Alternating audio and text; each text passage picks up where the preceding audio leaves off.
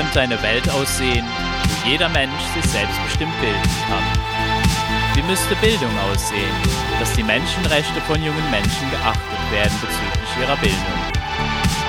In diesem Podcast unterhalte ich mich mit Menschen über selbstbestimmte Bildung und die Rechte von jungen Menschen. Wenn du mir Feedback schreiben möchtest, subscribe dich doch auf meinem Telegram-Kanal What About SDE. Ich freue mich heute, die erste Episode in 2022 zu machen mit Jens vom Schultrauma-Kongress, wo ich die Ehre habe, auch als Speaker mit dabei zu sein, neben super vielen anderen tollen Speakern. Ja, hallo Jens. Hallo Max, vielen Dank für die Einladung. Was, was ist das, dieses Schultrauma, dieser Schultrauma-Kongress? Ja, das ist äh, ein Online-Kongress. Äh, da hatten wir praktisch schon letztes Jahr die Idee, ähm, was in diese Richtung zu machen. Das war jetzt so, glaube ich, schon im Oktober 2021, wo wir darüber gesprochen hatten, äh, das Thema genauer zu beleuchten. Beziehungsweise ich hatte dann, ja, deshalb sagt man, es ist jetzt nicht mein Kongress. Wir wollen ja schon als Team äh, soweit ähm, durchführen, aber ich hatte schon die Idee, dass man sich mal diese Schulthemen anschauen muss. Ähm, das ist wirklich jetzt aus der aktuellen Zeit auch so geboren, wo ich mir angeschaut hat, habe, ähm, wie läuft das so draußen in der Welt? Äh, warum machen die Leute genau das, was sie machen? Warum hört jeder so auf die Anweisungen? Keiner denkt mehr so selbstständig nach. Und da ist mir wirklich nochmal bewusst geworden, das liegt wirklich alles länger zurück. Die ersten Jahre, die man erlebt hat, sind ja dann wirklich diese Schuljahre. Kindergarten habe ich auch noch eine ganz tolle Story zu erzählen. Die hängt mir bis heute im Kopf, die habe ich nicht rausbekommen. Ähm, aber Schule ist natürlich auch sehr prägend für viele, mindestens zehn Jahre, wenn nicht noch länger. Ähm, ja, nicht unbedingt selbstbestimmt, schon fremdbestimmt. Einer steht vorne und sagt dir, was du zu tun und zu lassen hast. Der, der sagt dir sogar, wann du auf Toilette gehen darfst und, und wann nicht. Jetzt könnte man sagen natürlich, ach, ist alles nicht so schlimm. Aber mir geht es auch wirklich um diese psychologischen äh, Muster, die dahinter stecken und was das mit Menschen macht. Und äh, was wäre zum Beispiel aus mir geworden, hätte man mich äh, vielleicht ein bisschen mehr gefördert oder mir äh, dort äh, gezeigt, äh, Mensch, ähm, probier mal das, probier, probier, probier dich mal hier aus. Dann hätte ich vielleicht noch ganz andere Fähigkeiten und Potenziale in mir entdeckt und wäre auch in eine ganz andere Richtung gegangen. So ging es mir wie vielen nach der Schule, dass ich gesagt habe, okay, ja, okay, jetzt hast du den Abschluss. Ich war auch kein schlechter Schüler. Ich habe das mit 1,7 meine Schule abgeschlossen, aber auch keine Ahnung, was man damit machen soll, keine Ahnung, in welche Richtung ich gehen soll. Äh, ich bin so ein Multitalent, ich kann eigentlich hier und da alles. Ich habe jetzt keine Spezialisierung, dass ich irgendwas äh, sage, ich werde werd jetzt Arzt, ich werde jetzt nur Feuerwehrmann oder sowas, sondern äh, einfach auch dann kein Plan, wie es halt vielen Studenten auch geht. Was studiert man denn jetzt? Keinen Plan, irgendwas, sagen wir mal BWL. und dann, ähm, ja, geht das so alles heute die Polter oder ganz durcheinander im Leben. Und ja, und das wollten wir oder war mir wichtig, immer darzustellen, was das für eine Auswirkung hat auf, das, auf die eigene Persönlichkeit auch, auf die, äh, ja, nicht nur aufs Wissen, weil Schule ist ja nicht nur Wissen, sondern äh, prägt ja auch die Persönlichkeit, und jetzt ganz, ganz aktuell sehen wir natürlich auch die, die Prägung in der Schule. Äh, wie das jetzt äh, sich noch längerfristig auswirkt, das äh, wissen wir alle noch nicht, aber naja. Und da fallen halt ganz viele Themen ineinander. Es ist wirklich äh, ganz viel äh, äh, fällt da eigentlich hinein. Und auch jetzt die, die Eltern, die jetzt zum Beispiel Kinder haben, fand ich ganz wichtig mit einzubeziehen, mal zu überlegen, was, äh, ja, sollen die genau dasselbe durchmachen oder kann man das nicht anders gestalten? Ja, jetzt habt ihr ja eine Vielzahl von, von Speakern da eingeladen, äh, die ja wirklich sehr unterschiedliche ja, Wege aufzeigen oder auch vielleicht Stories zu erzählen haben. Und ihr habt das so schön in drei Teile aufgeteilt. Magst du vielleicht äh, dazu ein bisschen was sagen, was da dahinter steckt? Genau, ähm, das äh, war uns halt auch ganz wichtig, dort eine, einen Verlauf äh, auch, und auch eine Perspektive aufzuzeigen.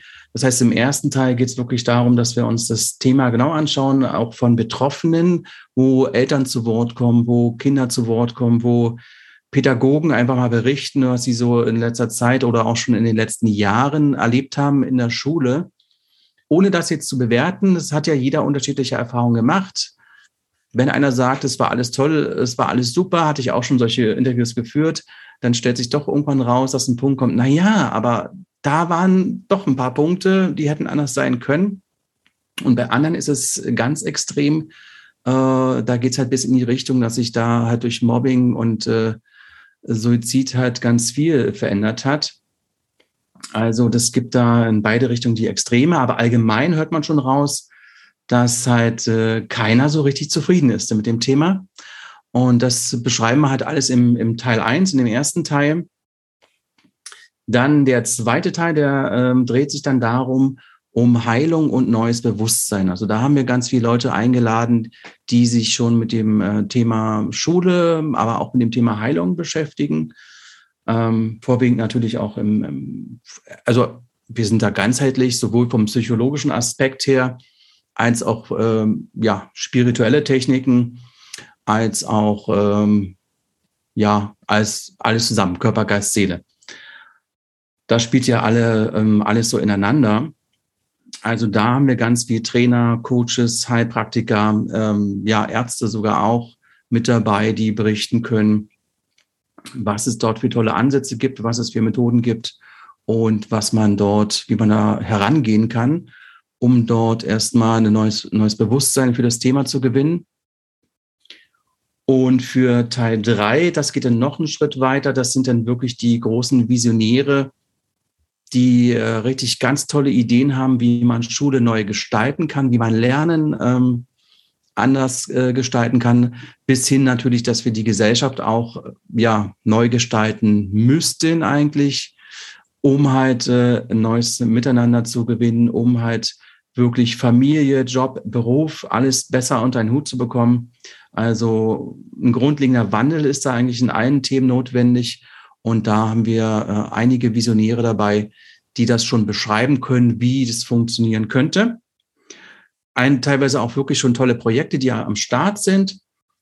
Ja, und wo wir eigentlich alle hinwollen und wo wir dann vielleicht mit dem, mit dem neuen Bewusstsein auch diese neuen Lösungen angehen können. Und das ist dieser, ja, sind wunderbare drei Schritte, weil vom ersten kommen wir nicht in den dritten Schritt, wenn wir praktisch uns nur diese äh, schlimmen Fälle anschauen und äh, dort das äh, bejammern sozusagen. Äh, da müssen wir halt in, den nächsten Schritt gehen, dass ein neues Bewusstsein schaffen. Und aus dem neuen Bewusstsein können wir wirklich eine neue Welt gestalten wie die auch immer aussehen mag, aber ich denke mal, da hat jeder schon eine, eine tolle Vorstellung von. Ja, und das, das geht es halt gemeinsam zu gestalten. Und durch diesen Prozess äh, begleiten wir praktisch die Zuschauer in diesen drei Schritten dort ähm, bis hin zu der neuen Welt, die wir erstmal dort visionär gestalten. Und wir hoffen natürlich auch, dass wir da ähm, noch mehr Impulse und Feedback bekommen, dass wir da auch ja das richtig angehen können beziehungsweise wir, wir verweisen ja auch auf die vielen Projekte dort, wo man sich engagieren kann und einbringen kann, dass daraus wirklich was entsteht dann auch. Ja, ich äh, finde es auch immer eigentlich sehr spannend eben, dass aus diesem Bewusstsein ganz automatisch eigentlich dann diese Veränderung auch entsteht. Einfach dadurch, dass du ja schon alleine dadurch, dass du deine Perspektive wechselst oder erweiterst, gibt es auf einmal ganz viel mehr Möglichkeiten vielleicht Dinge, die längst da sind, die man nur vorher nie bemerkt hat. Ich meine, du bist ja in Deutschland aufgewachsen, gehe ich von aus. Und äh, Deutschland ist ja dafür bekannt, eins der Länder mit einer ja recht ähm, allumfassenden Schulpflicht zu sein, wo es eigentlich kaum möglich ist, da dem zu entgehen. Im Gegensatz zu vielen anderen äh, Ländern, äh, wie ich jetzt zum Beispiel als Luxemburger, wo es tatsächlich eine Möglichkeit gibt. Aber ich muss aber auch sagen, dass wie, wie ich groß geworden bin, äh, das war aber nicht im Bewusstsein von Menschen, dass man da schon seit 100 Jahren eigentlich ein, auch außerhalb der Schule sich bilden könnte, zum Beispiel. Was ja dann in Ländern wie Amerika sehr normal ist oder England oder so. Dann eben das zu Hause zu machen, ist ja dann eine Möglichkeit. Oder was es natürlich in Deutschland gibt, es gibt sehr viele alternative Schulen oder dann wird von Reformpädagogik gesprochen und so weiter. Halt angefangen bei Waldorf bis halt zu wesentlich ähm, ja, äh, noch freieren Konzepten wie im freien demokratischen Schulen und so weiter. Äh, war das in dein, als du aufgewachsen bist, war dir das irgendwie so bewusst oder hast du das so, ja, das ist halt so, jeder muss da durch, es gibt nur das, was ich erlebe oder, oder war dir schon irgendwie bewusst, dass da gibt's, da kann es noch mehr geben? Oder wann kam dieser Moment, dieser, dieses Bewusstsein überhaupt? Ui, na, ich bin ja schon ein bisschen älter. Ähm, und äh, ja, als Kind, wenn ich mich noch zurückerinnere, also das, das sehe ich auch bei den anderen. Als Kind hat man so ein Bewusstsein einfach gar nicht. Äh, du bist einfach dann in diesem kindlichen Bewusstsein und man macht natürlich entweder schön brav, was die Eltern einen sagen, oder man ist etwas widerspenstiger. Aber man kann das gar nicht so, äh, so, so im Gesamten erfassen halt. Ne? Also als Kind habe ich das einfach auch so mitgemacht. Ich glaube, ich war auch sehr sehr, äh, zwar sehr bewusst, äh, mir kam das alles schon recht komisch und äh, suspekt vor, was dort passiert in der Schule, aber irgendwie, ja, musste es ja scheinbar so, so sein. Und äh, so richtig drüber nachgedacht habe ich natürlich erst jetzt, äh, wo ich äh, selber Vater geworden bin. Und äh, ich habe jetzt auch zwei, zwei Jungs. Und dann geht es natürlich dann schon äh, wieder ans Eingemachte, wo man sich überlegen muss, äh, ja, ist das eigentlich in Ordnung, wenn die Kinder das so jetzt auch durchmachen, diese, diese Schulzeit, ohne dass es so richtig mehr einen Sinn ergibt. Wobei natürlich, ich weiß nicht, okay, denn deine Zuschauer sind ja schon recht aufgeklärt. Viele ähm, haben ja solche Vorurteile äh, noch so im Mainstream, die sagen halt, ja, aber Bildung muss doch sein, das ist doch ganz wichtig. Und Leute, die nicht zur Schule sind, äh, gehen, sind einfach dumm. Na, das ist äh, so eine pauschalen Aussagen. Und man darf ja auch nicht verwechseln, Schule und Bildung und Lernen, das sind äh, alles verschiedene Dinge, die haben nicht unbedingt was miteinander zu tun. Und ähm, ja, wo ich mich jetzt so sehr mit diesen ganzen äh, Freilernergeschichten beschäftigt hat oder, oder wie man allgemein auch anders lernt, natürliches Lernen. Äh, viele legen ja auch Wert darauf, dass man zwischen diesen ganzen Begriffen ganz ganz äh, nochmal ganz besonders unterscheidet, weil es wirklich dann auch verschiedene Richtungen sind. wenn man sagt, wir, wir wollen jetzt eine natürliche Bildung, dann muss man natürlich auch sich überlegen, was bedeutet natürliche Bildung? Das wäre vielleicht für jemanden, der es gar nicht kennt, sowas wie Laufen lernen im Kleinkindalter oder Sprechen lernen im Kleinkindalter. Und es wäre Schule, wenn man, wenn ich da drauflege, wäre es praktisch so, als würde ich sagen, was, du willst jetzt laufen lernen, Kind? Nee, das lassen wir mal. Heute ist Mathematik dran. Laufen ist nicht. Oder du willst jetzt sprechen lernen? Nee, sprechen ist jetzt nicht dran. Ich habe für dich einen anderen Plan. Äh, du lernst jetzt gefälligst was anderes. Würde ich jetzt mit einem kleinen Kind nicht machen. Aber so machen wir es halt später in der Schule. Halt, ne? das, äh, und wenn man diese Dinge natürlich äh, verlaufen lässt, kann es natürlich passieren, dass jemand erst mit zwölf Jahren das Lesen lernt oder das Schreiben lernt.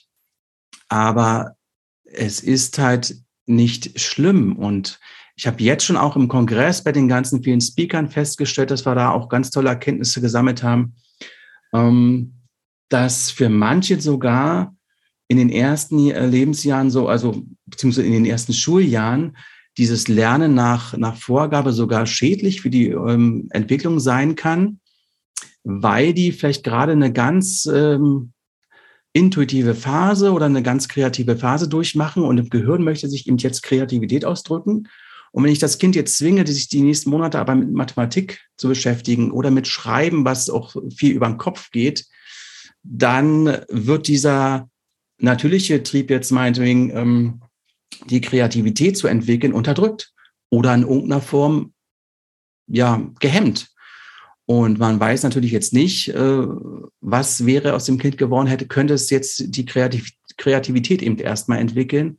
Das wäre eben dann wahrscheinlich sehr wichtig und, und dran gewesen. Und da jetzt von außen einzugreifen, Das kann halt ähm, im Einzelfall fatal sein, halt eben in die ganze Persönlichkeit und, und in die weitere Entwicklung des Kindes auch eingreift. Und äh, ja, das ist natürlich jetzt nicht unbedingt äh, das, äh, was so wünschenswert ist, dass man alles so kontrolliert und steuert, wie das äh, eben zu sein hat, nur weil man es irgendwie nach Plan machen möchte, sondern dass die Dinge sich ganz natürlich ergeben.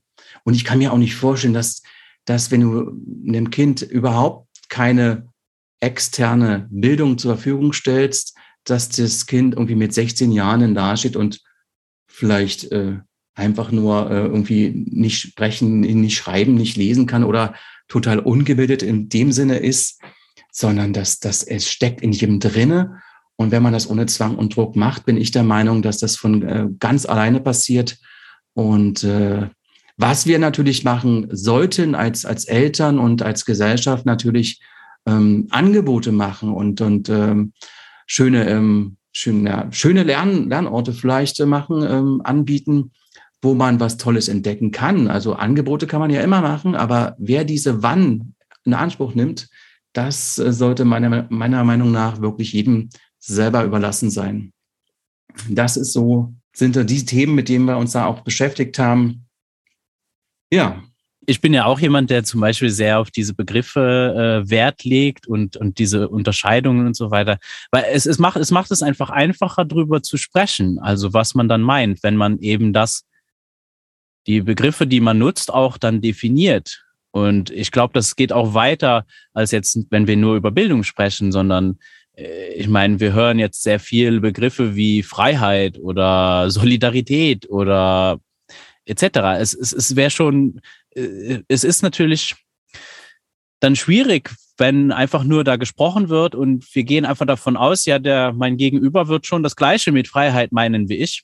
Ja, jeder versteht was anderes darunter. so ist es halt, äh, ja, nicht weiter verwunderlich, dass wenn wir dann über sowas so auch gesellschaftlich sprechen, äh, dass wir uns eigentlich ständig nur missverstehen, weil eigentlich niemand sich die Zeit nimmt, mal klarzustellen, was meine ich denn damit? Da wird es schon spannend, ne?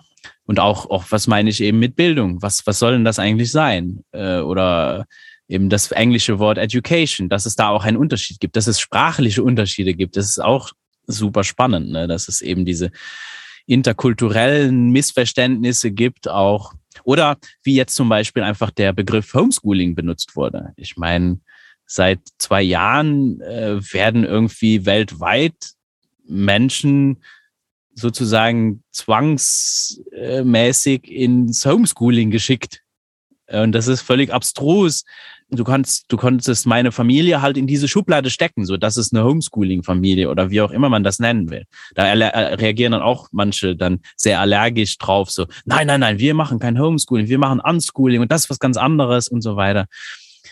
Und da ist es eben wichtig, das zu definieren. Was, was ist genau damit gemeint? Ist es einfach die große Schublade, weil du einfach zu Hause bist und zu Hause lernst? Dann, ne, in Amerika ist dann zum Beispiel, das ist alles Homeschooling. Egal, da wird gar nicht, ist gar nicht festgelegt, welche Pädagogik oder welche Methode oder wie du das machst. Keine Ahnung. Wissen wir gar nicht. Und das ist schon spannend, ne? wie dann so verallgemeinernd einfach so, ja, das sind die Homeschooler. So, ne? kann man immer fragen, so, äh, wer? das gleiche eigentlich so, ja, das sind die Schulkinder. Auch Quatsch. Welche Schulkinder? Das sind alles Individuen, die sind alle anders. die sind gar nicht alle gleich. Und ja, vielleicht gibt's so allgemeine Muster. Aber ich würde dann schon mal sagen, dass Schulkinder aus einer Waldorfschule durchaus andere allgemeine Muster haben wie Schulkinder aus einer öffentlichen Schule in Deutschland. Und Schulkinder aus einer öffentlichen Schule in Frankreich haben vielleicht wieder irgendwie auch andere Dinge. Ja, wie zum Beispiel, du hast vorher das Beispiel mit dem aufs Klo gehen. Ich würde nicht sagen, dass das überall auf der Welt ein Standard ist, aber es ist ein ein sehr markantes Beispiel von einer Ideologie, die halt sehr auf Kontrolle setzt, wo halt wirklich alles reglementiert wird. Nicht mal deine körperlichen Bedürfnisse sind dir jetzt, äh, auch dafür musst du um Erlaubnis fragen sozusagen. Äh, und das ist schon, schon eigentlich interessant. Und das wird halt eher selten benannt. Ne? Ich meine, wie würdest, wie würdest du das dann zum Beispiel nennen, wenn du an einem Ort bist? Ähm, wie nennt man denn das? Ist das, was ist das für ein Ort? Was ist das für ein System? Weißt du, ist das, ist das demokratisch zum Beispiel? So, das ist auch eine, eine ich stelle dir mal einfach diese Frage, weil ich die mag. So, ist Schule demokratisch in deinen Augen? Also ich habe da schon einige äh, Antworten äh, bekommen, auch in den Interviews von den Interviewpartnern. Und haben jetzt tatsächlich mehrere unabhängig äh, voneinander gesagt, sie empfinden dieses Schulsystem und diese Regeln wie Knast. Das ist, wenn man das mit einem Erwachsenen machen würde, würde ich dem Erwachsenen sagen, pass auf, die nächsten zehn Jahre gehst du in diesem, an diesen Ort. Du darfst dich von früh bis Nachmittag nur dort aufhalten. Ich sag dir, wann du auf Klo zu gehen hast, wann du isst und was du zu machen hast. Das wären praktisch Bedingungen und Regeln, wie man mit Gefangenen umgeht. Ähm, die haben dann natürlich über Nacht den Freigang, dürfen dann halt bei den Eltern schlafen, ist nett. Aber früh haben sie pünktlich wieder anzutreten, weil sonst kommt die Polizei und holt dich wieder in die Schule. Also das äh, wurde halt tatsächlich so immer mehrfach beschrieben, äh, wie, äh, ja, als wenn man im Knast ist. Ja, und ich meine, wenn du das dann so benennst, ne, dann reagieren auch, wenn du, wenn du das so öffentlich sagst, reagieren natürlich oft Menschen, was, nein, sowas kannst du doch nicht sagen und so weiter. Aber im Endeffekt, du hast das ja jetzt dargelegt und ne, wenn du wirklich die Argumentation dir dann mal anhören würdest, ja, natürlich, klar kann man sagen, Schule ist Knast, Schule ist ein Gefängnis. Also würde ich, würde ich zum Beispiel auch sagen. Würde man die Schüler fragen, ne, ähm, würden das sicherlich auch ähm, einige oder vielleicht viele bestätigen. Ähm, Und auch viele nicht. Auch viele nicht. Vielleicht auch viele nicht. Ja, ja.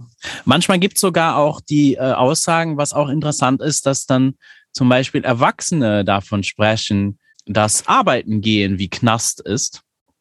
Und dem würde ich zum Beispiel äh, knallhart widersprechen. Weil ja. der Lehrer, mhm. der in die Schule geht, zum Beispiel wenn wir jetzt bei der Schule bleiben, der ist nicht im Knast. Der geht da freiwillig hin. Der muss da nicht hin. Aber der junge Mensch, der in die Schule geht, der hat keine Wahl. Auf jeden Fall nicht in Deutschland. Und auch in anderen Ländern nicht, wenn die Eltern ihm das nicht erlauben. Dann sozusagen schicken die Eltern dann ihre jungen Menschen, ihre Söhne und Töchter halt in den Knast.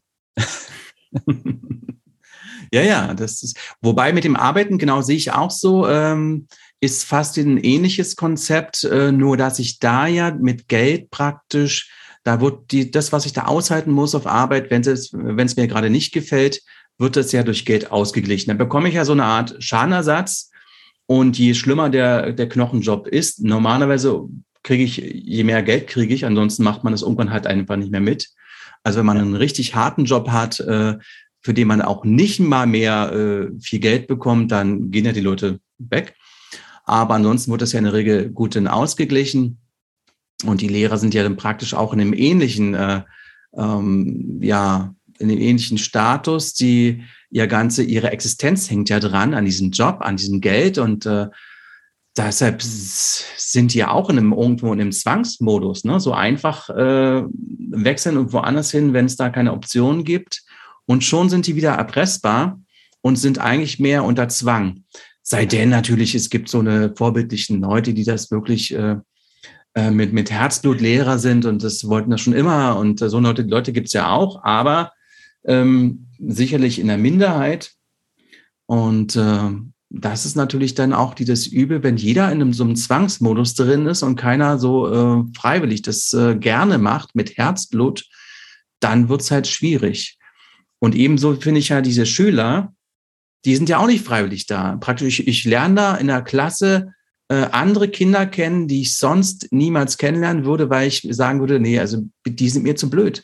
Mein Freundeskreis kann ich mir ja auch aussuchen. Ich kann mir auch aussuchen, ähm, ja, mit wem ich sonst so Kontakt habe. Und wenn die Leute überhaupt nicht passen, dann hält man da Abstand und äh, hat mit denen nichts weiter zu tun. Aber in der Schule geht's halt nicht. Und wenn du Pech hast, hast du halt irgendwelche Gangs, die sich da bilden und irgendwelche Mobbing-Geschichten und äh, einer macht den anderen fertig und du hast keine Chance dort als Kind dort rauszukommen. Und das führt ja zu diesen elendigen ähm, Mobbing-Sachen dort bis hin zum Suizid, was ich auch gerne immer mal in den Mittelpunkt äh, rücke, das Thema, weil das immer totgeschwiegen wird. im wahrsten Sinne. Wir hatten, hatten da ja auch mal die Zahlen ermittelt, das sind äh, enorme Zahlen. Ja, das ist ganz, ganz schlimm. Und, und weltweit, ne? Das wird gar nicht thematisiert irgendwie, ne? Das äh, muss ich mir überlegen. Ich gebe mein Kind an einen Ort, in eine Schule und ich weiß nicht, wenn man es prozentual äh, ausrechnet, besteht eine prozentuale Chance zumindest oder eine, eine, eine, eine Gefahr, dass mein Kind in eine Mobbing-Situation kommt und sich deswegen äh, umbringt. Ja, und es ist nicht nur das Mobbing, es ist auch viel der Leistungsdruck.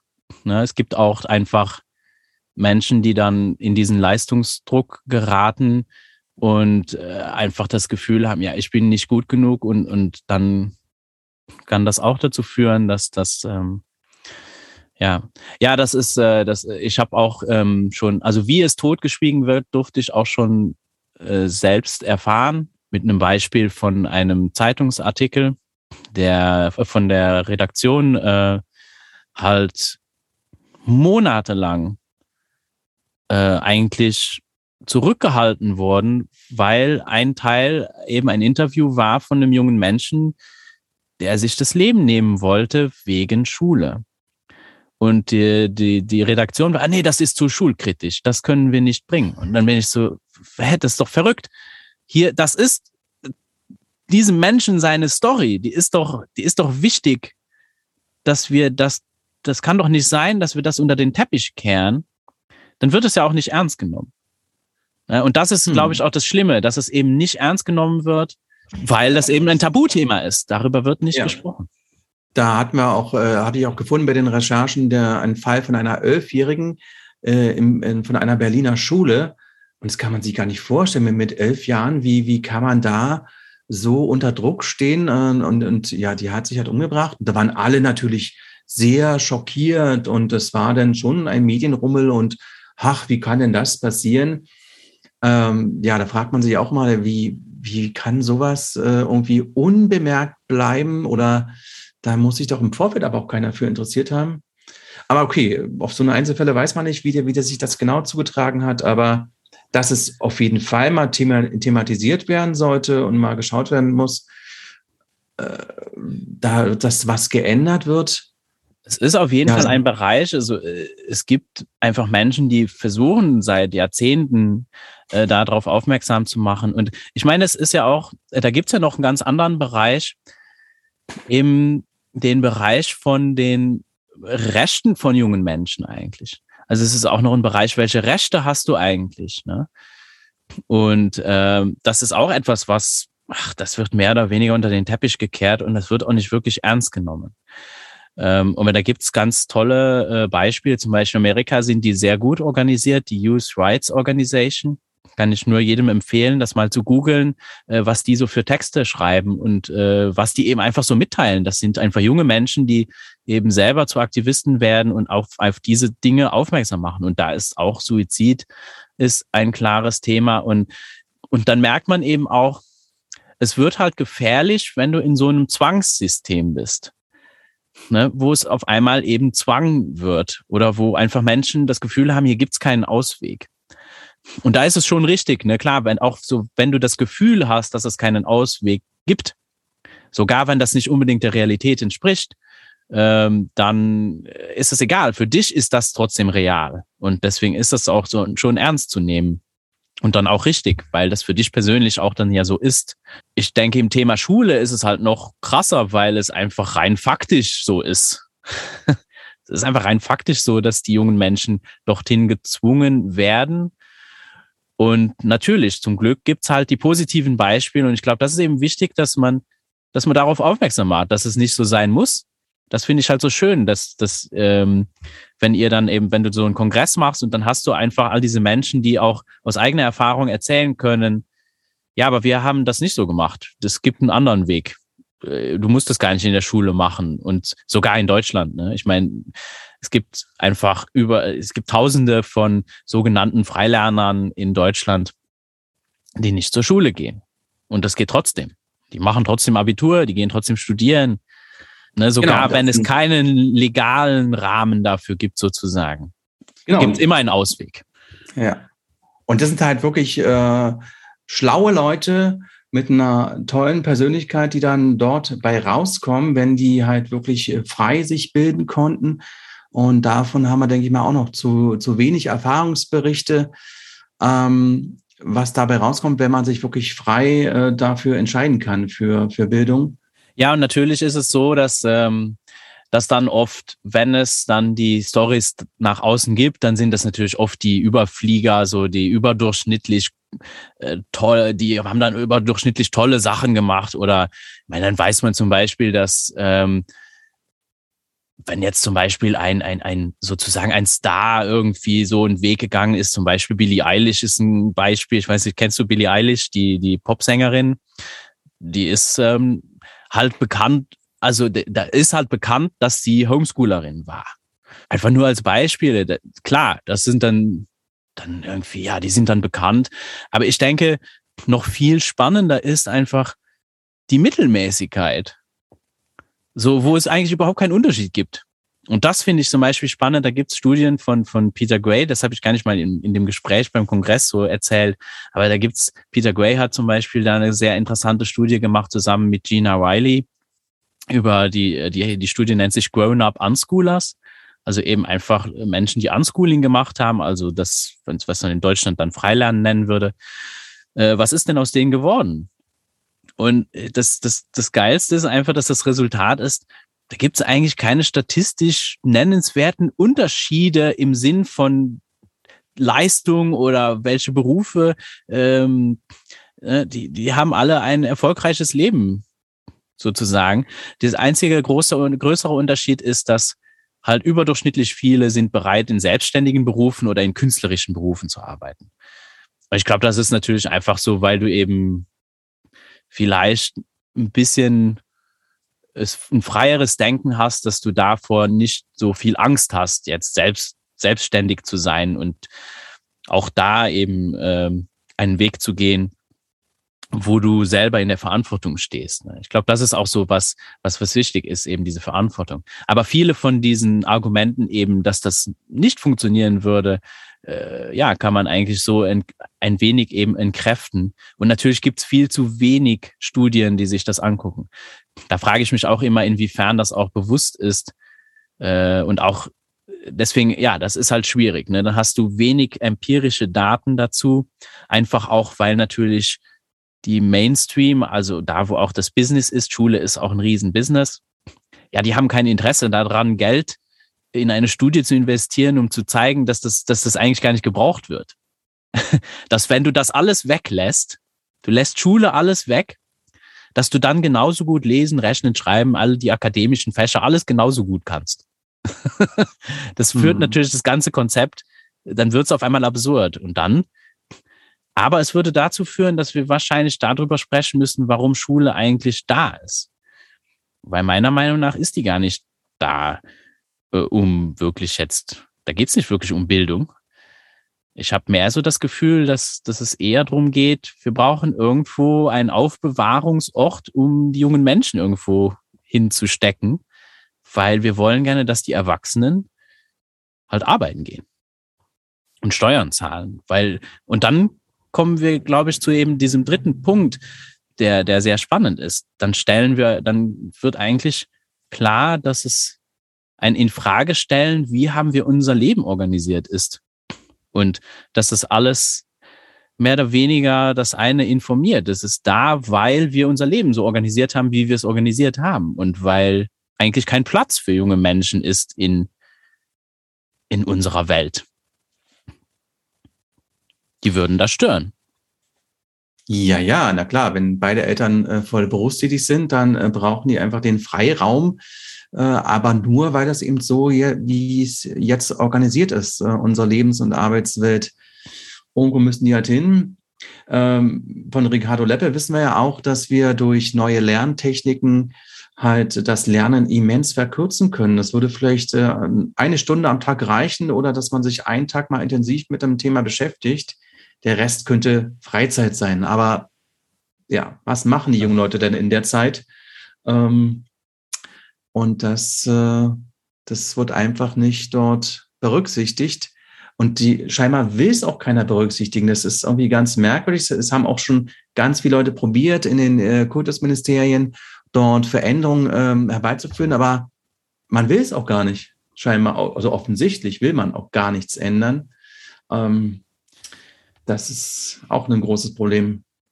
Ja, es ist vielleicht so ein so teils eben das nicht verändern wollen, weil es eben auch bedeuten würde, dass ich mein Leben verändern muss. Als Erwachsener. Und was auch immer das heißt. Ne? Was ist das? Was ist ein Erwachsener? Was ist ein Kind? Schon, schon alleine sich die Fragen mal zu stellen. Warum teilen wir das auf? Sind das, sind es nicht alles Menschen? Oder gibt es da Unterschiede? Oder was sind die Unterschiede eigentlich in Wirklichkeit? Ja, ja, oder, oder ich weiß nicht, oder geht es da vielleicht nur wieder um Arbeitsplätze? Man hatte Angst, dass die ganzen Lehrer dann arbeitslos werden, wenn die Schulen aufgelöst werden. Aber das muss es ja gar nicht bedeuten. Natürlich muss es einen Übergang geben in irgendeiner Form, dass die Schulen eben jetzt freie Lernorte werden und umgestaltet, umgestaltet werden. Und der erste Schritt fände ich ja ganz, ganz interessant, wenn man das machen würde, einfach mal die Schulpflicht aufheben. Jeder kann freiwillig hingehen, wenn es ihm dort gefällt.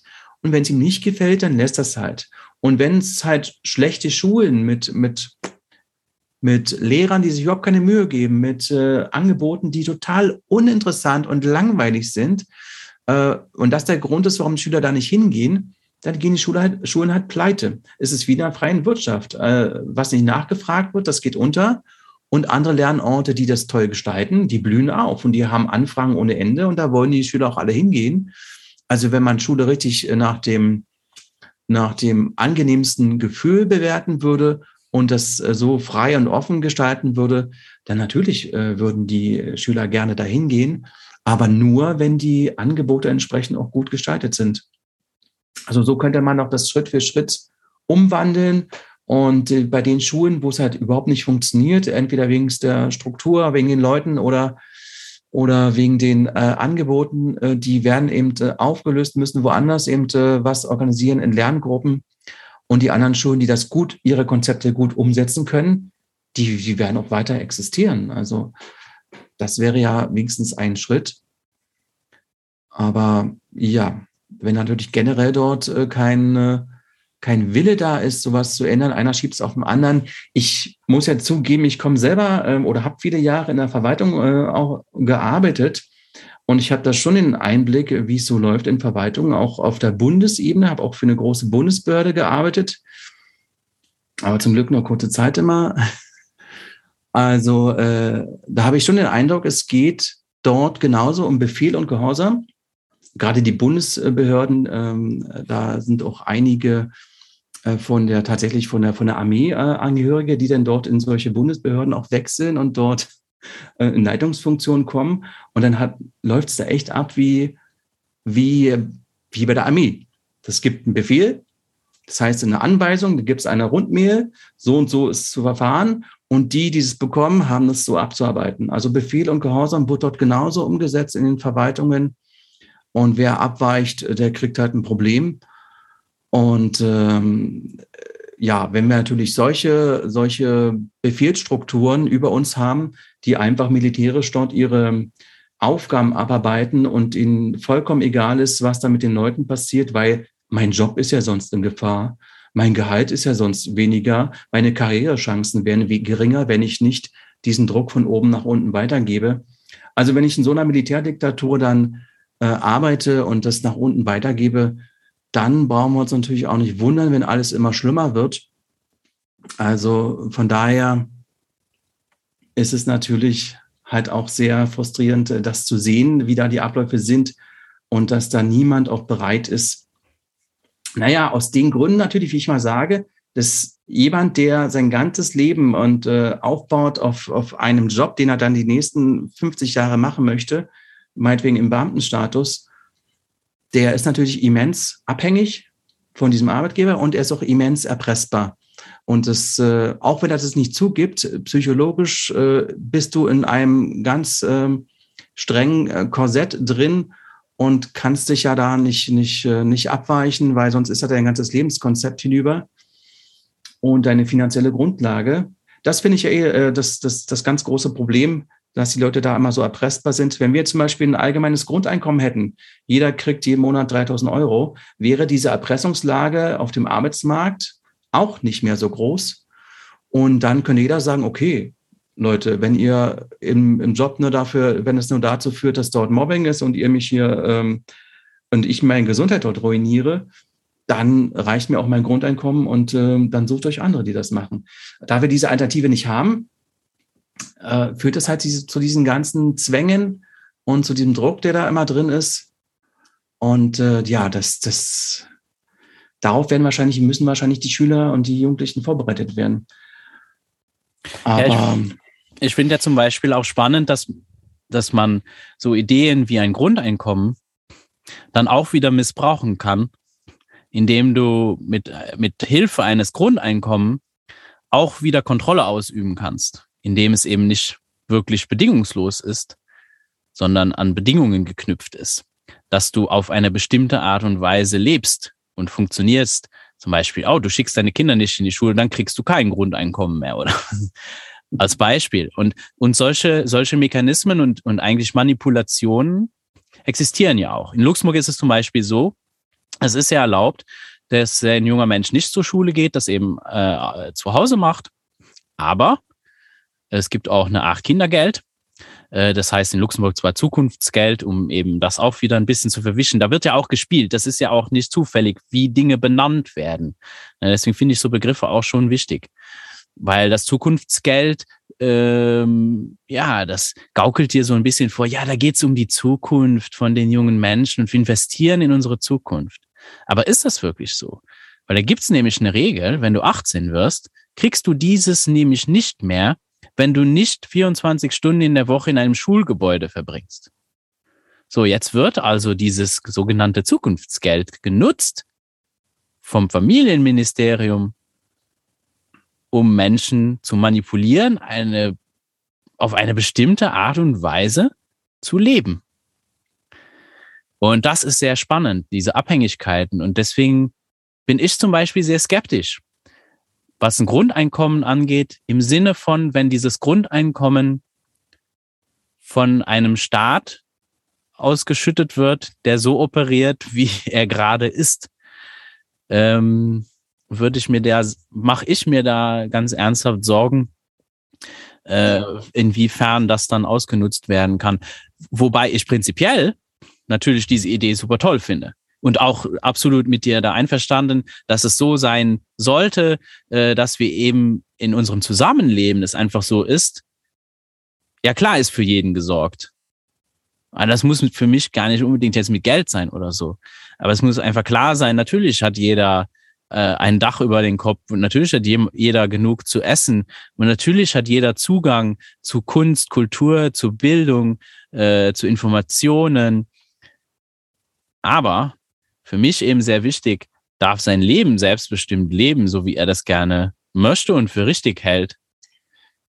Ähm, und ich meine, das ist halt so ein, so ein, so ein wichtiger Faktor, der, den, den ich sehr spannend finde. Und wo ich mich dann manchmal frage, denkst du, es ist, ist Platz in unserer Gesellschaft, dass Menschen es anders machen dürfen? Anders machen dürfen, ja, das ist schon eine, eine, sehr schöne Frage. Dürfen wir es zulassen, dass wir äh, Menschen haben, die anders leben möchten? Uiuiuiui.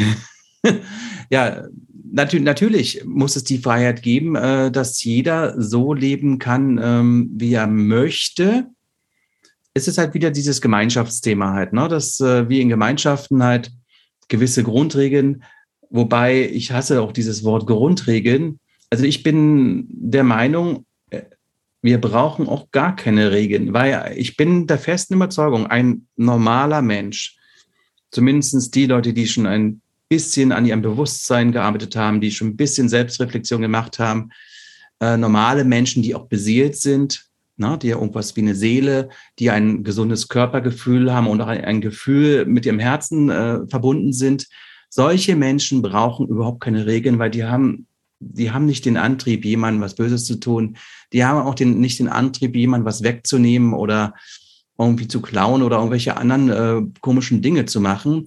Diese ganzen Verwerfungen in der Gesellschaft, bin ich der Meinung, existieren nur durch diesen Druck, durch diesen Zwang, durch diese Versklavung muss man schon sein, sagen. Ne, wenn ich, wie du sagst, wenn ich sicherstellen würde, dass jeder Mensch genügend zu essen, zu trinken hat und sicherlich ein paar Grundbedürfnisse soweit äh, gut, äh, dass, für jeden dass für jeden gesorgt ist, dann würde das auch gar nicht passieren. Äh, ähm, genauso diese, dieses Abrutschen in, in Süchte, in, in was bei Jugendlichen dann schon zu sehen ist, das entsteht nur aus diesem Frust, aus diesem ganzen Frust, äh, dass du gezwungen bist, Dinge zu machen, die du nicht gern machst.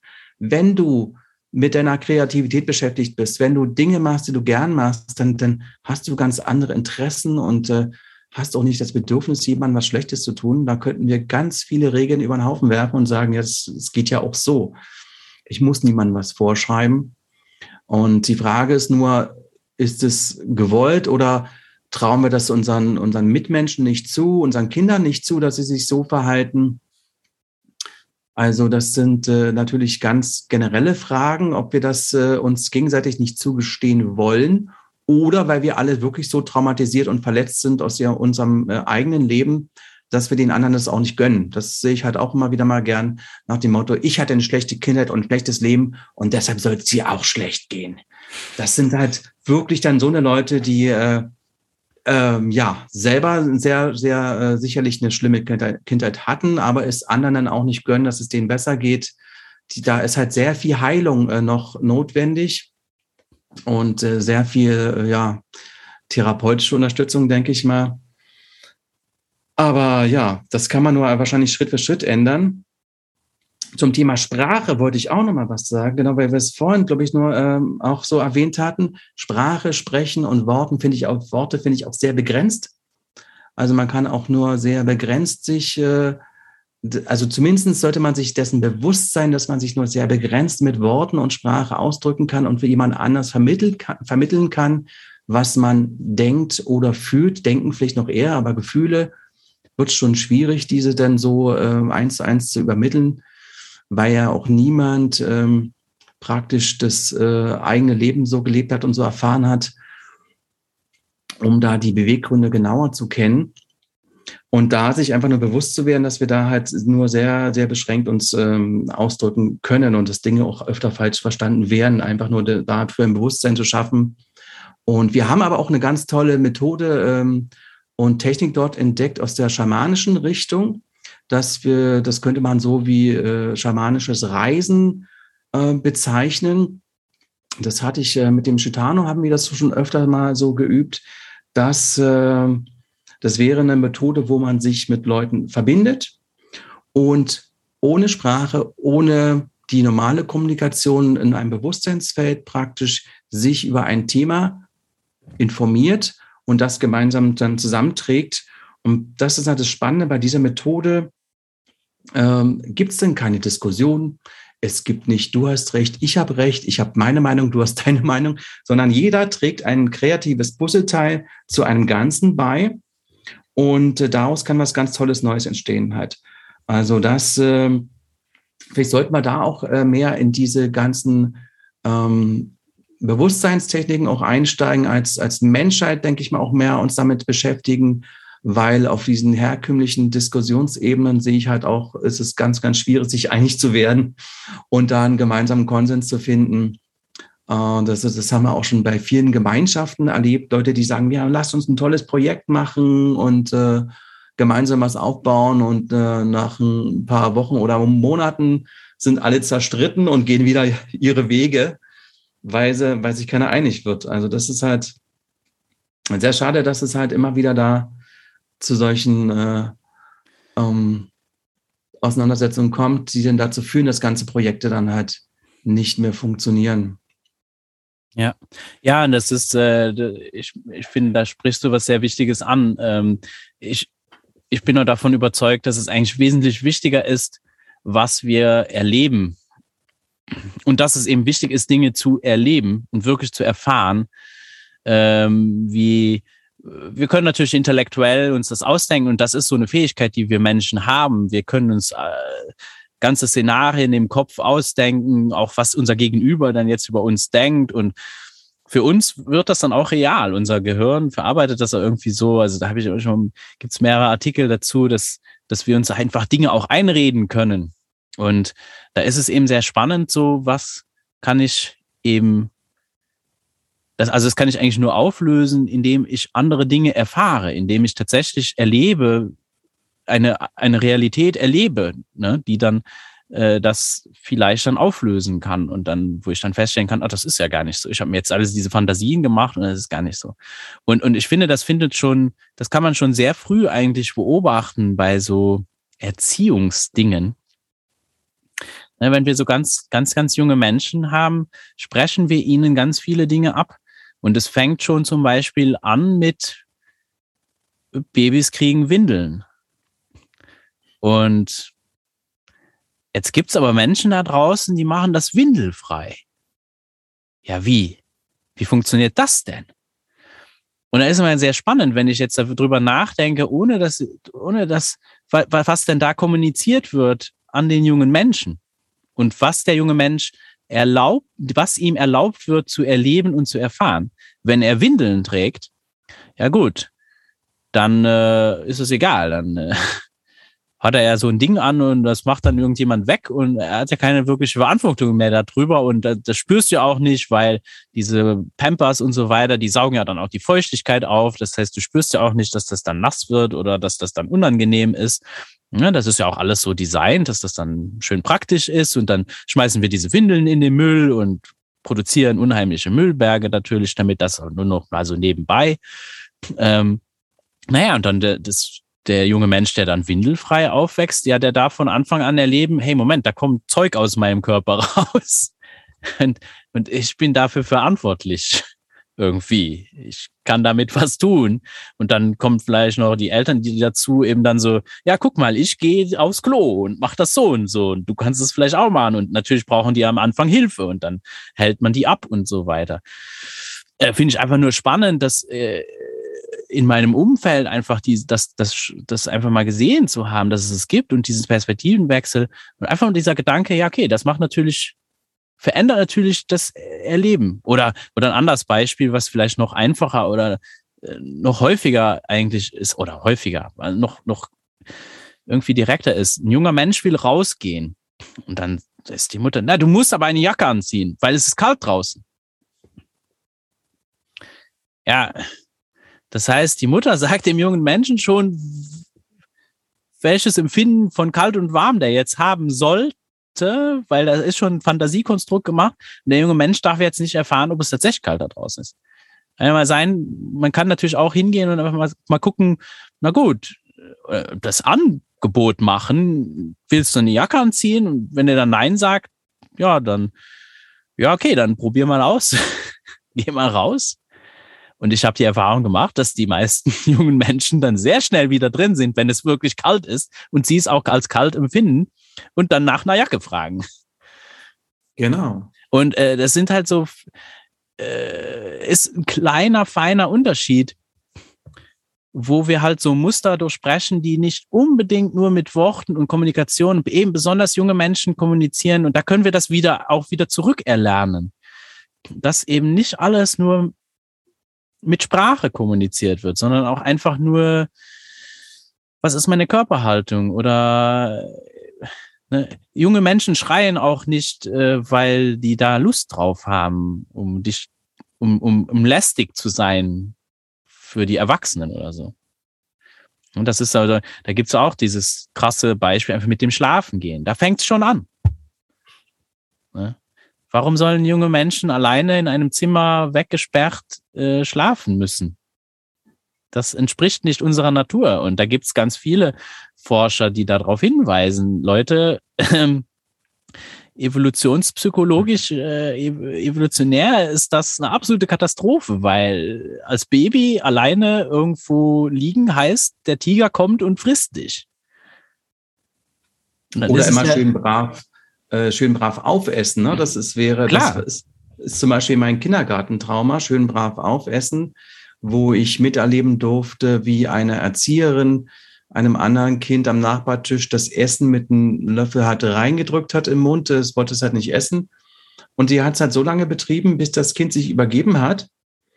Und äh, danach äh, hat sie aber allen Ernstes das Erbrochene in das Kind wieder reingeschaufelt. Ach du meine Güte. Weil es sollte dann halt ähm, auch ihr das eigene Erbrochene aufessen. Und da ist mir auch richtig mal bewusst geworden, Menschenskinder, ähm, ich war ja nicht betroffen, ich habe es nur gesehen. Aber alle anderen Kinder waren danach äh, auch, die haben sich nur angeguckt, oh oh, also lieber brav aufessen, sonst. Das ist auch die andere Sache, ne? Wir, wir werden äh, erstens mal sozialisiert und das, was andere erleben, wir sind nun mal empathische Kreaturen. Und wenn anderen sowas angetan wird, dann erleben viele von uns das mit. Und das ist genauso traumatisch oder vielleicht manchmal für manche sogar traumatischer. Äh, ja, und da ist, da ist natürlich dann der, der, der Titel von eurem Kongress, ja, nicht verkehrt und auch nicht übertrieben, wirklich von Schultrauma zu sprechen. Also besonders solche Stories sind natürlich, also natürlich richtig extrem. Aber ich habe auch so Sachen erlebt. Ich meine, in der vierten Klasse äh, hat unser Klassenlehrer einen meiner Mitschüler in eine Mülltonne gesteckt und ist dann durch die Schule äh, mit dem gefahren und hat dann äh, laut ausgerufen, schaut euch den dreckigen Portugiesen an. Mhm. Er hat auch noch regelmäßig mit Tennisbällen auf uns geschmissen und wenn du irgendwas nicht wusstest, dann hast du eine Kokosnuss gekriegt oder einen Fußtritt und und ich meine, ich bin noch nicht so alt, ich bin jetzt Mitte 30. Das sind alles Dinge,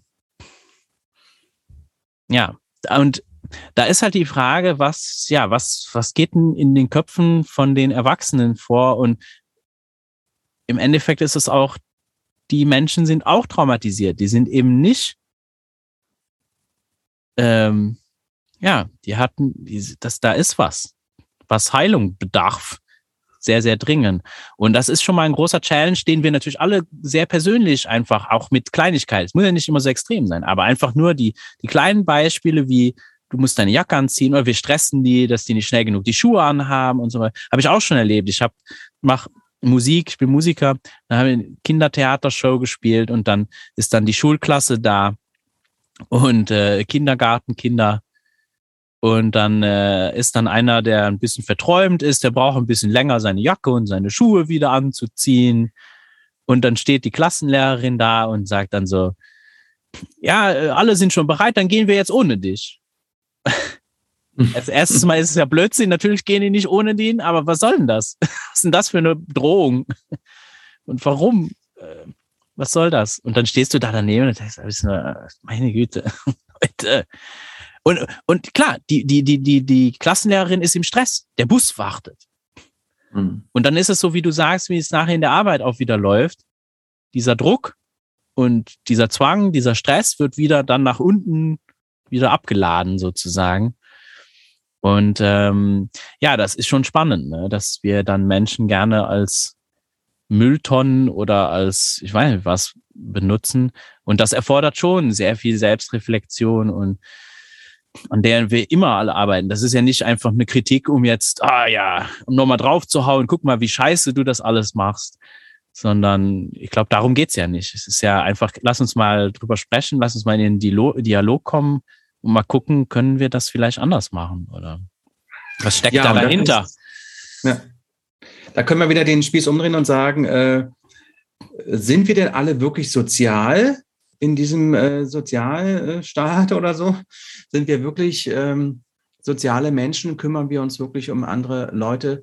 Oder ist es uns am Ende dann doch scheißegal, wenn wir sehen, okay, es bringen sich so viele Leute um, weil sie mit dem Schulstress nicht um, äh, umgehen können. Es bringen sich Leute um, weil sie mit dem ähm, Arbeitsstress nicht umgehen können. Es fallen ganz viele Leute ins Burnout, ähm, weil die Arbeitswelt nun mal so ist, wie sie ist, ist halt so. Und die damit, die, die Leute, die damit nicht klarkommen, die haben halt Pech gehabt. Die werden Alkoholiker, drogenabhängig oder bringen sich um.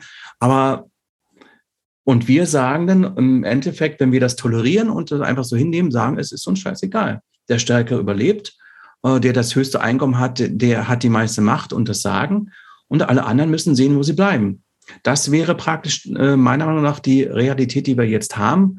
Und wenn dann plötzlich Politiker kommen und sagen, ich soll sozial sein und äh, das machen, was sie sagen, frage ich mich ähm, schon, was hier irgendwie nicht stimmt, wer hier nicht sozial ist und, und äh, also Menschlichkeit, Zwischenmenschlichkeit, ob hier wirklich äh, darauf Wert gelegt wird oder ob das tatsächlich im Endeffekt allen doch egal ist. Ja, es ist, ähm, es kommt immer wieder auf die Glaubenssätze, die wir so mit uns rumtragen, eigentlich zurück. Und halt die, ja, es ist halt die Frage, sind wir bereit, diese Glaubenssätze in Frage zu stellen oder, oder eben nicht? Weil, und äh, ich verstehe, es ist klar, dass wir, also ich kann mir nicht persönlich alles Leid der Welt auf meine Schultern packen. Ne? Dann äh, breche ich zusammen. Aber ich kann für mich selber und in meinem Umfeld halt gucken, okay, wa was, wie mag ich sein? Wie, wie würde ich mich sehen? Äh, ne? Was möchte ich in der Welt sehen? Und ich denke, dadurch schon alleine manifestiert man das schon zu einem großen Teil automatisch und dadurch wird es wieder erlebbar. Und äh, besonders wenn es eben um junge Menschen ist, das ist das, was junge Menschen von Natur aus machen. Die absorbieren alles, was um sie rum passiert. Die sind einfach, es ist, die sind unheimlich, die haben eine unheimliche Fähigkeit, das wie ein Schwamm alles aufzusaugen. Und die saugen alles auf. Auch die Dinge, die wir nicht sagen, sondern die saugen auch auf, was wir tun. Und die können natürlich unterscheiden, vielleicht nicht verbalisiert unbedingt, aber manchmal auch schon. Also da war ich immer wieder überrascht, wenn meine Tochter dann hingegangen ist und wirklich mal so, so Dinge verbalisiert hat, die schief gelaufen sind. Nicht unbedingt, weil Leute das gesagt haben, sondern weil sie das erlebt hat, weil sie gesehen hat, wie Leute tatsächlich sich verhalten, weil sie dann irgendwas predigen, was sie nicht tun. Und äh, am härtesten ist es natürlich, wenn, ich, wenn es dich selber trifft. Aber das ist genau der Moment, wo man die große Chance kriegt. Und das ist das, was meiner Ansicht nach die jungen Menschen nämlich in diese Welt tragen. Sie geben uns allen die Chance, nochmal alles zu reflektieren und uns nochmal den Spiegel vorzuhalten. Guck mal, was du da eigentlich tust. Und dann hm. können wir, dann haben wir die Chance, denke ich, zu heilen. Und eben diese Kreisläufe, diese, diese, ja, Teufelskreise zu durchsprechen. Und automatisch muss daraus eine Welt entstehen, in der es einfach toll ist zu leben. Und ich will auch nicht sagen, dass die Welt, in der wir leben, jetzt grundsätzlich scheiße ist oder so. Ja, so ist es ja auch nicht. Ich meine, wir haben ja viele tolle Sachen. Aber einfach Dinge, die wir nicht brauchen, warum sollten wir die weitermachen? Warum sollten wir da Energie reinstecken in Krieg und Mord, Totschlag, in Gefängnisse, in, in Verurteilen und warum? Schule. Panzer bauen. Aufrüsten, Kriegsgeräte Klar. in andere Länder verschiffen. Ja, das ist, ja. baut halt viel auf Angst auf. Ne? Ich glaube, darauf läuft es dann immer, es ist immer irgendwie Angst und einfach mal zu gucken, was steckt denn da dahinter? Warum, warum haben wir denn so viel Angst? Ich meine, gerade sind wir sehr viel damit konfrontiert, würde ich sagen, mit der Angst vor dem Tod. Und was Menschen bereit sind, dann zu tun. Das ist schon. Ich weiß gar nicht, warum die alle so am Le an ihrem Leben hängen. Ja, ich meine, äh, das, das Interessante ist ja, dass du so sehr an deinem, dass du so viel Angst haben kannst, dass du aufhörst zu leben. Ja, genau. Und dass du einfach Dinge nicht tust, weil du glaubst, na, das ist zu gefährlich. Das, ja. das ist ja auch eine Sache, ne? Wir wollen alles kontrollieren, aber manchmal, viele Dinge können wir eben nicht kontrollieren. Das ist einfach so. Das viele, viele können auch gar nicht ihr, ihr, ihr wahres, echtes Leben leben. Die leben ja praktisch, die sind eigentlich schon, sind zwar körperlich lebendig, aber innerlich schon gestorben. Und wie man dann auch noch so verharren kann, äh, unbedingt am Leben, äh, seinen Körper am Leben zu lassen, das ist halt auch wieder die, die krasse Sache, das äh, auch schwer nachvollziehbar ist, aber ja, da muss ich halt leider davon ausgehen, dass nicht alle Menschen besiedelt sind äh, auf diesem Planeten und äh, oder, oder komplett andere Gefühls- und Emotionsebenen haben. Davon muss man eigentlich auch ausgehen. Es gibt auch Menschen tatsächlich, habe ich ja gehört, die, ähm, die ähm, Emotionen und Gefühle, äh, da können die gar nicht ran, die können das gar nicht fühlen. Die lernen praktisch nur, ich glaube, in der Form von Psychopathen ist das schon, ja, ja. die lernen nur von anderen Leuten, lernen die, wie, wie Emotionen und Gefühle funktionieren. Aber, Aber das ist, ist trotzdem sind, sind sehr wenige. Und ich würde sagen, wenn, also ich bin da ein, ein, ein, ein hoffnungsloser Optimist, dass ich wirklich glaube, dass einfach die Menschheit hat so ein tolles Potenzial und da ist, ähm, dass ich eigentlich mir fast, ich kann fast gar nicht beschreiben, was ich eigentlich denke, was, was wir für ein Potenzial haben und was eigentlich möglich ist, wie wir eigentlich zusammen leben können, wo ich davon ausgehe, dass ja, klar gibt's das, was du beschreibst, aber das hätte keinen wirklichen sch schlimmen Effekt, würde ich sagen. Weil die würden ja dann automatisch lernen, äh, diese positive, dieses, dieses, dieses, dieses empathische Wesen, was meiner Ansicht nach die, der natürliche Zustand eines Menschen ist, nachzumachen. Und, und, und diese äußerlichen Korruptionen, die wir uns erschaffen haben, wir haben uns wirklich so große Konstrukte, ich würde das, das sind maschinenartige Dinge, wir haben wirklich so Maschinen geschaffen. Ich würde auch sagen, dass so ein, der Staat oder so, das ist eine Maschine. Eine Schule, das ist eine Maschine. Und diese Dinge, das sind Dinge, die wir Menschen uns erdacht haben. Und die, die laufen einfach ganz automatisch und die zwingen einfach alles, was da reinkommt, wird da rein gepresst in diese Form ein bisschen so wie halt Pink Floyd das so schön eigentlich in ihrem Video dargestellt haben, ne, Another Brick in the Wall Part 2, äh, wo dann alles durch den Fleischwolf oder so, also es gibt ja auch mehrere so Beispiele, diese Bilder einfach. Das ist wirklich wie eine, äh, du wirst dadurch so eine Maschine. Das sind gar nicht so die Menschen. Da kann auch ein Lehrer mit den besten Intentionen kann da reingehen. Im Endeffekt wird die Maschine ihn sich packen und auch Kultusministerien und so weiter, auch Politiker. Ich ich glaube gar nicht, dass die, die können ja gar nicht alle, ich glaube nicht, dass das böse, böse Absichten sind oder so. Sondern die kommen da in so ein System rein und da hast du so zu funktionieren, wie dieses, diese Maschine halt funktioniert. Und das war's. Und dann, dann wirst du dich da halt anpassen oder du gehst da raus. Und das ist egal, weil du bist ersetzbar. Ne? Und dann kommt da der Nächste. Und dann gibt's halt diese, wie du es auch vorher immer so schön genannt hast, genannt hast diese Bestechungen. Das ist toll, ne? Du wirst, du kriegst ständig irgendeine Karotte vor deinem Gesicht. So, ja, guck mal, hä? das wäre doch toll. Da kriegst du noch ein bisschen mehr Geld und äh, dann kannst du dir einen tollen, tollen Sportwagen kaufen. Ja, yeah, das ist es doch. Das ist das, was du willst. Und dann hast du den Sportwagen, stellst du fest, scheiße, mir geht's immer noch nicht gut. Ja, dann brauche ich vielleicht noch einen zweiten Sportwagen. Ein bisschen in der Mühle drin. Und äh, ich glaube, da fehlt uns einfach die Erfahrung, dass es anders sein kann. Ich bin überzeugt, dass wenn, wenn wir mehr solche Erfahrungen schaffen, dann, dann verändert es sich. Es verändert sich ja auch. Ich meine, wir reden jetzt darüber. Wenn, wenn ich habe vor vor elf Jahren äh, bin ich halt mit dem Thema konfrontiert wurde und allein in diesen elf Jahren, die ich erlebt habe, die Veränderung, die ich einfach da miterleben durfte, die ist un, unwahrscheinlich. Es ist unwahrscheinlich, wie viele, wie viel mehr Menschen jetzt darüber sprechen und aus allen möglichen Ecken äh, erwachen Menschen und fangen an, Dinge in Frage zu stellen und einfach zu sagen, hey, äh, und es fangen immer mehr Menschen an, anders zu leben. Und ja, jetzt ist halt natürlich so, okay, lass uns aufpassen, dass wir nicht wieder doch wieder von der Maschine eingeholt werden und wieder in die gleichen Fallen tappen wie, wie davor.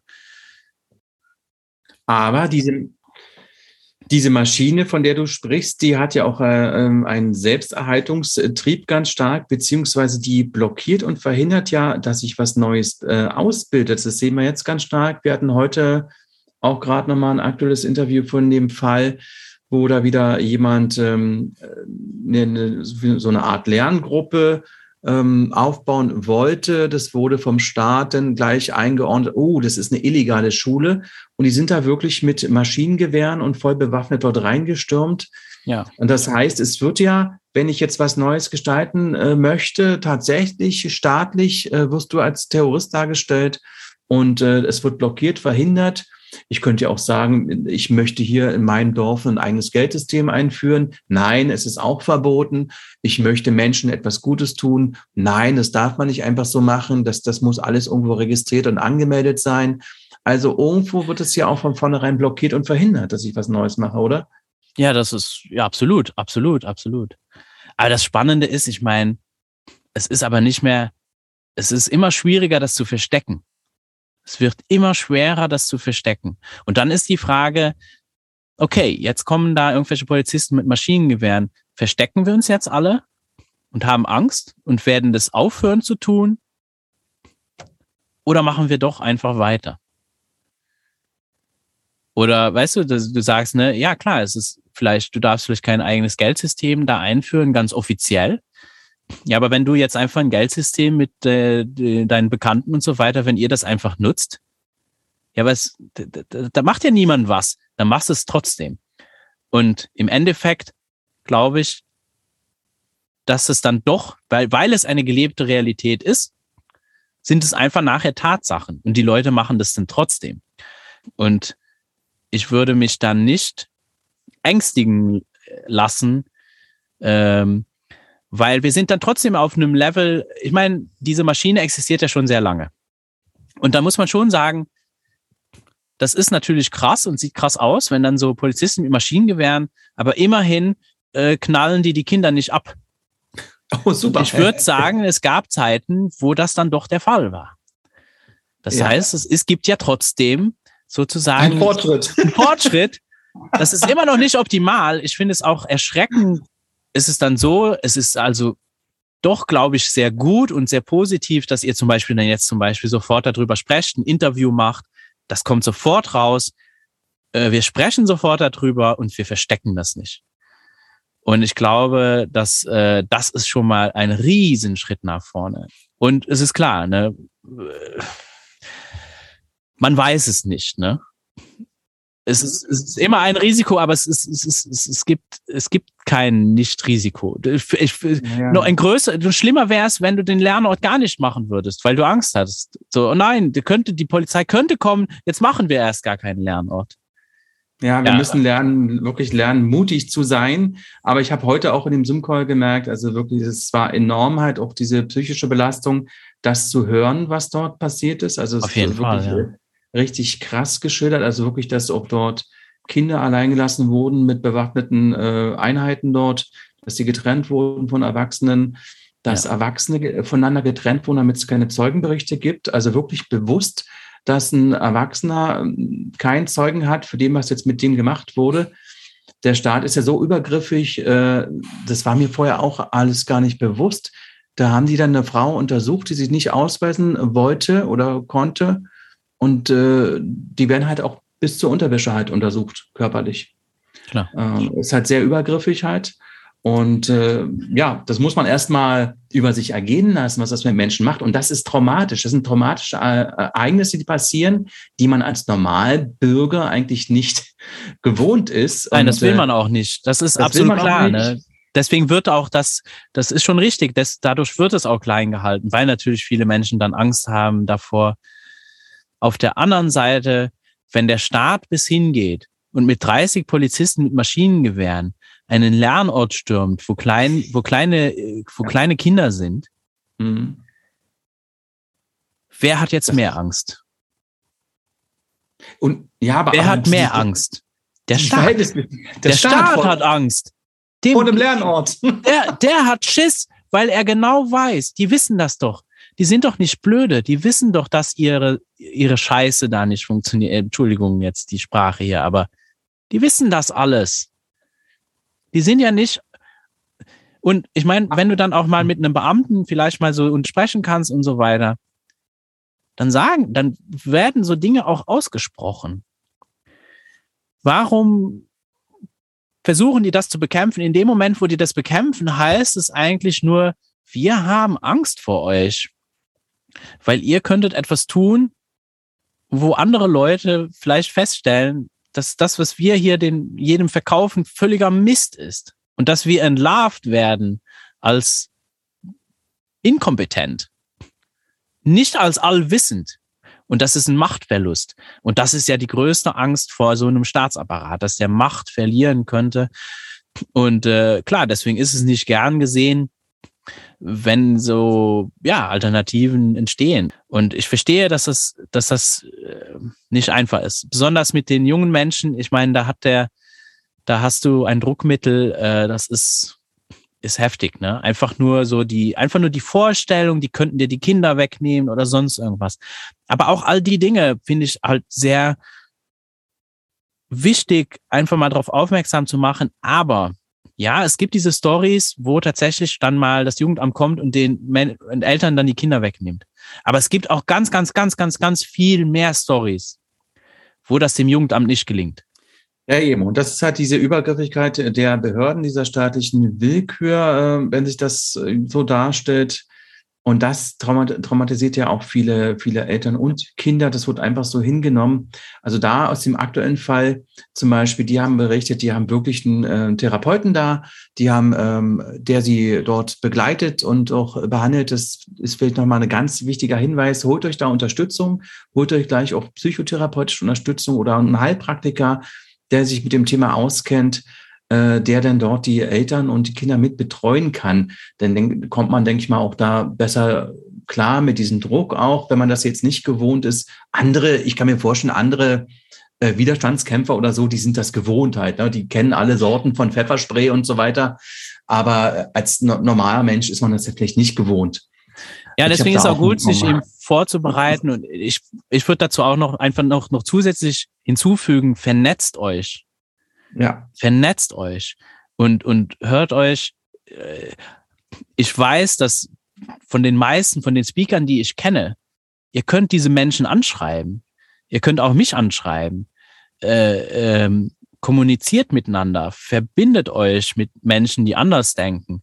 Und das ist nicht nur eine Bewegung in Deutschland. Das ist eine weltweite Gemeinschaft. Vernetzt euch weltweit.